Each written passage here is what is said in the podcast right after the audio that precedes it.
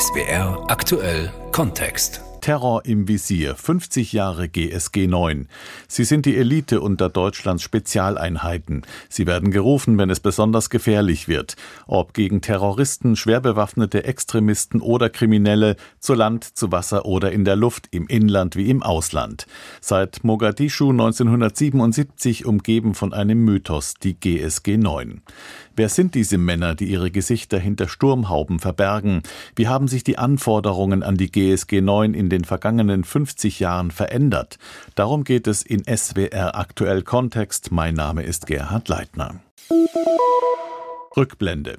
Die Olympischen Spiele in München 1972. Ein palästinensisches Terrorkommando nimmt die israelische Mannschaft in Geiselhaft. Am Ende steht eine Tragödie. Alle Geiseln sterben in einem stundenlangen Feuergefecht zwischen Terroristen und Polizisten. Aus dieser Katastrophe wurden Konsequenzen gezogen und in der Folge die Grenzschutzgruppe 9, die GSG 9, gegründet. Michael Göttschenberg ist ARD-Terrorismusexperte und hat jetzt ein Buch über die GSG 9 veröffentlicht. Terror im Visier, Mythos und Realität einer Spezialeinheit. Mit ihm will ich über diese besondere Truppe sprechen. Herr Göttschenberg, lassen Sie uns zunächst nochmal über die Gründung der GSG 9 reden. Kann man sagen, dass die deutsche Polizei bei der Katastrophe von München völlig überfordert war? Genau, die deutsche Polizei war völlig überfordert, mit dieser Geisellage bei den Olympischen Spielen in München umzugehen. Und das führte eben dazu, dass der damalige Bundesinnenminister Hans-Friedrich Genscher beschloss, dass die Polizei eine Antiterroreinheit braucht. Und so kam es zur Gründung der GSG 9 innerhalb des damaligen Bundesgrenzschutzes. Wie muss man sich das vorstellen? Wer hat denn damals diese neue Eliteeinheit zusammengestellt und nach welchen Kriterien? Ein Mitarbeiter von Bundesinnenminister Genscher war Bundesgrenzschutzoffizier Ulrich Wegener. Der war seinerzeit auch im Tower in Fürstenfeldbruck und musste mit ansehen, wie diese Geisellage für alle israelischen Geiseln tödlich endete und hat damals äh, Genscher den Rat gegeben, eine Antiterroreinheit aufzubauen. Und tatsächlich wurde Wegener selbst dann der erste Kommandeur dieser neuen Spezialeinheit im Bundesgrenzschutz und blieb dies dann auch über viele Jahre. Es gab ja dann auch enge Kontakte mit israelischen Einheiten. Tatsächlich ist Wegener damals zuerst nach Israel gefahren, um sich dort Rat und Expertise zu holen im Kampf gegen Terroristen. Warum Israel? Dort hatte man die meiste Erfahrung damit. Und das war natürlich insofern ausgesprochen delikat, weil die Beziehungen zu Israel aufgrund des Geiseldramas bei den Olympischen Spielen äh, stark belastet waren. Und insofern muss man sagen, das war ein diplomatisches Meisterstück von Wegener, dass es ihm gelungen ist, das Vertrauen der Israelis zu bekommen, dass sie ihm helfen beim Aufbau dieser Spezialeinheit in Deutschland. Und es ist tatsächlich so, dass diese besonderen Beziehungen der GSG 9 nach Israel bis heute Bestand haben und äh, die Israelis bis heute der engste Partner der GSG 9 sind, wenn wir über ausländische Spezialeinheiten reden. Lassen Sie uns nochmal auf die Truppe selbst blicken. Wie verläuft denn die Ausbildung bei der GSG 9? Es fängt zunächst mal damit an, dass die Beamten sehr sorgfältig ausgewählt werden. Es schaffen nur sehr wenige. Die äh, Ausbildungsjahrgänge sind zwar unterschiedlich stark besetzt, aber nur ein Bruchteil der Bewerber kommt tatsächlich in die Ausbildung. Diese Ausbildung dauert dann ein Jahr und ist ausgesprochen hart. Und äh, es kommt immer wieder vor, dass während der Ausbildung einzelne Beamte aussortiert werden, weil sie in bestimmter Hinsicht äh, den Anforderungen nicht genügen. Körperliche Fitness ist nur ein Punkt, der von den Beamten natürlich erwartet wird. Es geht aber eben auch darum, intelligent zu sein, sich auf äh, Situationen einstellen zu können, die eben bedeuten, dass der ursprüngliche Plan, den man hatte, nicht funktioniert. Und es geht darum, sehr charakterstarke Persönlichkeiten auszuwählen. Und nach diesem Prinzip sucht die GSG 9 ihre Beamten bis heute aus. Zur Legende wurde die GSG 9 ja beim Einsatz in Mogadischu 1977, als sie die Geiselnahme an Bord der von Terroristen entführten Lufthansa-Maschine Landshut beendet hat. Mein Kollege Holger Schmidt fasst die Lage damals zusammen, die mit einem Ausschnitt aus der Tagesschau beginnt. Die von Terroristen in einer Lufthansa-Boeing entführten 86 Geiseln sind alle glücklich befreit worden. Die Eilmeldung der deutschen Presseagentur verbreitete sich in den frühen Morgenstunden des 18. Oktobers 1977 rasend schnell. Kaum eine Stunde zuvor hatte der Sturm auf das entführte Flugzeug begonnen. Eine Geisel erzählt später von der nächtlichen Befreiung. Plötzlich gingen die Notausgänge wie von Geisterhand auf. So leise, kein Ton, nix. Und synchron, auf beiden Seiten so. Und dann sehe ich da ein schwarzes Gesicht, da ein schwarzes Gesicht, dahinter. Oh, habe ich gedacht, was kommt jetzt für eine Sorte Mensch? Es sind die Männer der Eliteeinheit GSG 9 des Bundesgrenzschutzes. Schon seit Tagen sind sie der entführten Landshut hinterhergeflogen, doch erst in Somalia kam die Erlaubnis zum Einsatz. Mit Leitern schlichen sie im Schutz der Dunkelheit erst unter die Maschine, dann an die Türen. Blendgranaten explodieren vor dem Cockpit. Die Aktion Feuerzauber beginnt. Und dann wurde immer geschrien, alles runter, Köpfe runter. Sie wissen aber ja nicht, wer da schreit. Und es war ein Schießen und eine Detonation. Drei der vier Geiselnehmer sterben bei dem Schusswechsel. Doch wie durch ein Wunder wird keine der Geiseln lebensbedrohlich verletzt. Alles geht so schnell, die Geiseln wissen kaum, wie ihnen geschieht. Wer sind Sie eigentlich? Da sagt er, wir wollen Sie doch retten. Oh, habe ich gesagt, das gibt's doch überhaupt gar nicht. Nach nur zwölf Minuten meldet sich Staatsminister Wischnewski telefonisch bei Bundeskanzler Schmidt. Die Leitung ist schlecht. Der Bundeskanzler versteht erst im zweiten Durchgang den Satz, die Arbeit ist getan. Und vor allem, dass es keine Opfer unter den Geiseln gegeben hat. Zu seinem Rücktritt im Fall von toten Geiseln war er fest entschlossen, erzählt Helmut Schmidt später. Das politische Bonn erfuhr noch in der Nacht von Regierungssprecher Bölling Einzelheiten der Aktion. Die Geiseln von Mogadischu sind frei. Wir danken den tapferen Männern der Gruppe 9 des Bundesgrenzschutzes, die für die Geiseln, für die Besatzung der Lufthansa-Maschine und in Wahrheit für die Gesamtheit unserer Bürger ihr Leben gewagt haben. Für die Männer der GSG 9 war Mogadischu die erste große Bewährungsprobe und ein Einsatz, von dem der Ruf der Truppe bis heute zehrt. Einzelne Polizisten, die damals dabei waren, sind auch heute noch in anderen Funktionen bei der Einheit. Doch von Mogadischu erzählen sie noch heute. Herr Göttschenberg, kann man denn sagen, das war der perfekte Einsatz damals, wo alles wirklich geklappt hat, was man ja nie so richtig exakt trainieren kann? Im Grunde genommen war das der perfekte Einsatz. Äh, es hat äh, insofern alles funktioniert, als alle Geiseln äh, lebendig befreit werden konnten. Kein einziger Beamter der GSG 9 verletzt wurde. Es wurden drei von vier Terroristen erschossen, ja. Aber sonst war dieser Einsatz ein voller Erfolg. Und das war natürlich insofern sehr wichtig, als die GSG 9 zu diesem Zeitpunkt fünf Jahre alt war und natürlich noch nicht bewiesen hatte, dass man sie wirklich braucht. Und dieser Beweis äh, war mit diesem Einsatz dann tatsächlich erbracht. In den vergangenen 50 Jahren hat die GSG 9 zahlreiche Einsätze gehabt. Was waren denn die spektakulärsten im positiven Sinne? Der spektakulärste Einsatz ist nach wie vor die Befreiung der Landshut. Das steht außer Frage. Damals entstand der Mythos GSG 9 und von diesem Mythos äh, lebt diese Einheit eigentlich äh, bis heute. Er hat ihr damals weltweit Türen geöffnet und äh, das dauert auch bis heute an. Darüber hinaus würde ich als besonders spektakulären Einsatz einen weiteren Auslandseinsatz nennen, als es nämlich damals darum ging, im Jahre 2009 ein entführtes deutsches Containerschiff vor der somalischen Küste aus der Hand von Piraten zu befreien. Das ist tatsächlich der äh, größte Auslandseinsatz der GSG 9 gewesen.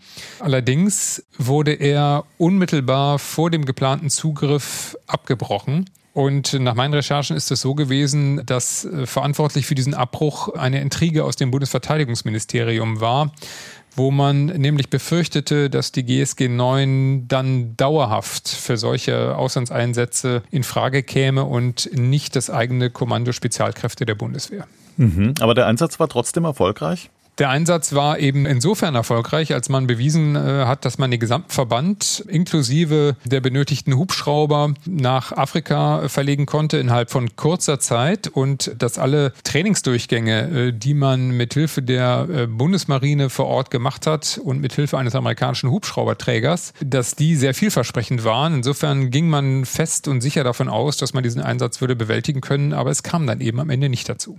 Aber es waren ja nicht alle Einsätze erfolgreich. Stichwort Stichwort Bad Kleinen. Was waren denn die Tiefpunkte? Ja, die Geschichte der GSG 9 ist eine wechselvolle Geschichte und der Grund dafür ist vor allem äh, der Einsatz auf dem Bahnhof von Bad Klein 1993. Es ging damals darum, RAF-Terroristen äh, festzunehmen. Es war nicht ganz klar, wie viele es sein würden. Am Ende stellte sich heraus, dass äh, Birgit Hogefeld und Wolfgang Grams in Begleitung eines Spitzels des Verfassungsschutzes dort auf dem Bahnhof festgenommen werden mussten. Es kam zu einem Schusswechsel und im Ergebnis wurde der erste GSG 9-Beamte im Einsatz, Michael Nefzeller, getötet und schließlich lag dann auch der RF-Terrorist Wolfgang Grams tot im Gleisbett. Und im Nachgang wurde in den Medien der Vorwurf erhoben, dass die GSG 9-Beamten Grams regelrecht hingerichtet hätten. Das hat sich äh, nicht bewahrheitet. Nach monatelangen staatsanwaltlichen Ermittlungen stellte sich dann äh, heraus, dass Grams äh, sich selbst erschossen hatte. Aber dieser Einsatz hatte die GSG 9 quasi vom Sockel gestürzt. Hm, genau, wie sehr hat das denn der GSG 9 geschadet? Es hat ihr sehr geschadet, keine Frage, denn letztlich waren die Helden von Mogadischu dann mit einem Mal im Verdacht, die Mörder von Bad Klein zu sein. Und das hat das Image der GSG 9 natürlich schwer beschädigt. Hinzu kam, dass äh, ein eigener Beamter im Einsatz getötet worden war. Also der Einsatz insgesamt auch unabhängig von den äh, dann in den Medien erhobenen Vorwürfen war in dem Sinne natürlich nicht erfolgreich. Und insofern war das Image der GSG 9 dadurch sichtbar ramponiert. Herr Kötschenberg, Sie haben recherchiert, dass die GSG 9 rund 2000 Mal im Einsatz war in den 50 Jahren. Von den meisten bekommt die Öffentlichkeit ja nichts mit. Was waren denn das für Einsätze? Was sind denn die Schwerpunkte der GSG 9? Im Endeffekt geht es mehrheitlich darum, Terrorverdächtige festzunehmen oder bewaffnete Schwerkriminelle, die in den Fokus vor allem des Bundeskriminalamts geraten sind. Das macht die Mehrzahl der GSG 9 Einsätze aus. Ähm, die spektakulären äh, sind am Ende nur wenige. Die erwähnte Befreiung der Landshut gehört dazu und eben der Einsatz zur Befreiung des deutschen Containerschiffs. Ähm, hinzu kommen weitere Auslandseinsätze, von denen die Öffentlichkeit äh, wenig oder gar nichts wahrgenommen hat. Beispielsweise im Kongo, als das äh, Mobutu-Regime gestürzt wurde. Auch da ging es im Endeffekt darum, die deutsche Botschaft zu sichern. Und das sind die meisten äh, Auslandseinsätze der GSG 9 zur Sicherung des äh, Botschaftspersonals, wenn es äh, in dem jeweiligen Land zu Unruhen kommt.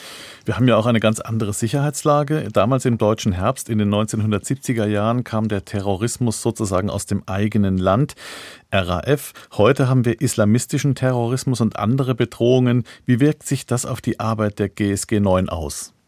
Ja, grundsätzlich ist es so, dass sich am Auftrag der GSG 9 zwar nichts geändert hat, aber zweifellos die Bedrohungslage eine ganz andere ist als in den 70er Jahren. Der Linksterrorismus ist äh, heute äh, nicht mehr die äh, eigentliche Bedrohung. Wir haben es mit Rechtsterroristen zu tun, wir haben es mit dem islamistischen Terrorismus zu tun, wir haben es aber auch zunehmend eben mit Schwerstkriminellen zu tun, mit Drogen, Waffen, Menschenhändlern, die festzunehmen alles andere als einfach ist. Und insofern hat sich die Bedrohung zwar geändert, aber die Aufgabe der GSG 9 eben nicht. Also immer dann, wenn es besonders gefährlich wird, tritt die GSG 9 in Erscheinung.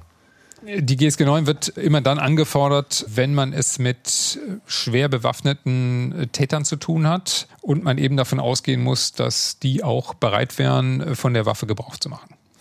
Jetzt operiert die GSG 9 hauptsächlich im Verborgenen. Selbst die eigenen Familien erfahren keine Einzelheiten über die Einsätze. Was bedeutet das denn für die Männer, wenn sie Traumatisches erleben? Oder sind die so geschult, dass sie das einfach wegstecken? Das ist schon eine der Härten dieses Jobs. Äh, ich habe mit vielen Einsatzkräften gesprochen, auch mit solchen, die im Einsatz äh, zum Teil lebensgefährlich verwundet worden sind oder erleben mussten, dass ein Kamerad eben nicht aus dem Einsatz äh, zurückgekehrt ist. Und in der Tat ist das für die Familien eine besondere Härte, weil sie eben nicht wissen, dass die Beamten im Einsatz sind. Und wenn sie zurückkehren, dann erfahren sie über diese Einsätze nicht viel, weil sie eben nicht viel erzählen dürfen. Und ein Beamter, mit dem ich gesprochen habe, der im Einsatz angeschossen worden ist, hat mir auch berichtet, dass es für ihn selbstverständlich war, wieder in den Einsatz äh, zurückzugehen, als er wieder gesund war, aber dass das eben für seine Frau eine ausgesprochen schwierige Situation war. Und letztlich sind die Beamten aber darauf angewiesen, dass die Familien ihnen den Rücken frei halten, dass sie Verständnis äh, für ihre Situation haben. Aber ich denke, das ist auch ein Grund, warum sehr viele von ihnen die GSG 9 auch als Familie beschreiben, weil sie sehr viel Zeit mit ihren Kameraden verbringen und diese berufliche Umgebung eben auch als eine Art Familie wahrnehmen. Bei der GSG 9 geht es ja viel auch um Kameradschaft. Sie haben es eben angedeutet, so wie bei anderen Spezialeinheiten, die allerdings auch wegen rechter bis rechtsextremer Mitglieder in Verruf geraten sind, so wie das Kommando Spezialkräfte KSK. Gibt es das Problem auch bei der GSG 9? Die GSG 9 hat bisher tatsächlich noch nicht von sich reden gemacht äh, im Zusammenhang mit ähm, Rechtsextremismus, wie wir das bei anderen Spezialkräften beobachten konnten, sei es das Kommando Spezialkräfte oder auch andere polizeiliche Spezialeinheiten, äh, die zum Teil ja auch aufgelöst wurden. Äh, deswegen Fälle dieser Art hat es bei der GSG 9 bisher nicht gegeben. Mein Eindruck ist, dass das zum einen damit zu tun hat, dass man sehr sorgfältig das Personal auswählt.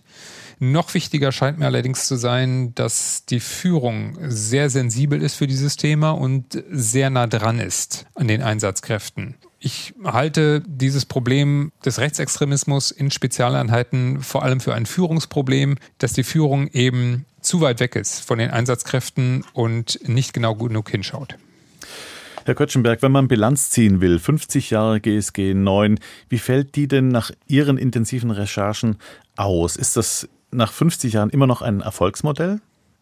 Ich würde die GSG 9 definitiv als Erfolgsgeschichte beschreiben. Ähm, meiner Ansicht nach ist sie heute nicht mehr wegzudenken aus der deutschen Sicherheitsarchitektur. Wenn wir uns die Entwicklung der Sicherheitslage anschauen, da besteht äh, kein Zweifel, dass wir äh, polizeiliche Spezialeinheiten brauchen und auch eine GSG 9, die sowohl im Ausland eingesetzt werden kann, wenn es darum geht, äh, deutsche Geiseln zu befreien, womit auch heute immer wieder zu jeder Zeit gerechnet werden muss aber die eben auch in der Lage ist, große Terrorlagen zu bewältigen, wie wir sie beispielsweise 2015 in Frankreich, 2016 in Belgien erlebt haben. Auch das sind äh, Situationen, in die Deutschland jederzeit geraten kann. Über die Elitetruppe der Bundespolizei habe ich mit dem ARD-Terrorismusexperten Michael Göttschenberg gesprochen. Er hat ein Buch über die GSG 9 veröffentlicht, Terror im Visier, Mythos und Realität einer Spezialeinheit. 50 Jahre GSG 9, SWR aktuell Kontext. Mein Name ist Gerhard Leitner.